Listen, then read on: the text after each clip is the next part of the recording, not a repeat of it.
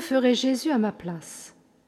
Mettons-nous à l'école du père Émile Neubert, religieux français de la Société de Marie, les Marianistes, né en 1878, mort en 1967.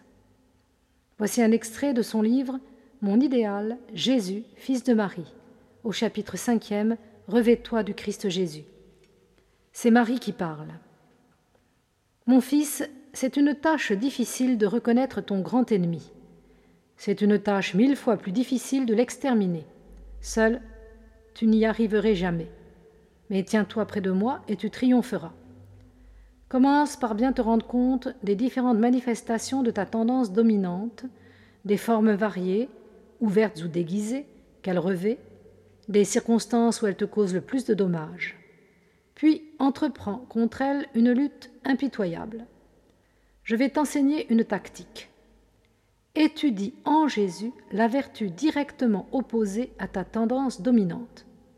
Es-tu orgueilleux? Considère son humilité. Es-tu irascible? Admire sa volonté de s'oublier, de se sacrifier pour les hommes. Es-tu sensuel? Médite sa passion. Sers-toi de tes entretiens quotidiens avec Jésus pour étudier en lui la disposition qui te manque.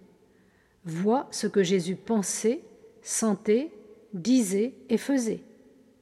Aime cette disposition de ton modèle. Remplis-toi d'enthousiasme pour elle, puis compare-la à la tienne. Demande à Jésus, par moi, de te changer en lui. Dans tes communions sacramentelles et spirituelles, prie-le de te faire vivre de sa vie. À travers la journée, tu te rappelleras la pensée de Jésus doux, humble, patient, suivant la disposition de son âme que tu veux reproduire.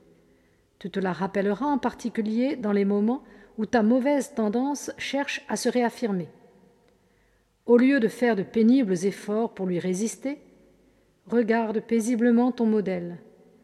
Jésus, que penserais-tu Que ferais-tu à ma place? Viens me faire vivre de ta vie. Et Jésus commandera au flot soulevé, et il se fera un grand calme dans ton âme. À force de regarder Jésus et de l'attirer en toi par tes supplications, tu arriveras peu à peu à te détacher de cette tendance à laquelle tu tenais si fortement, pour n'avoir plus d'autre disposition que celle de Jésus. Mon fils t'a recommandé d'imiter ta mère. Après les dispositions de Jésus, contemple les miennes.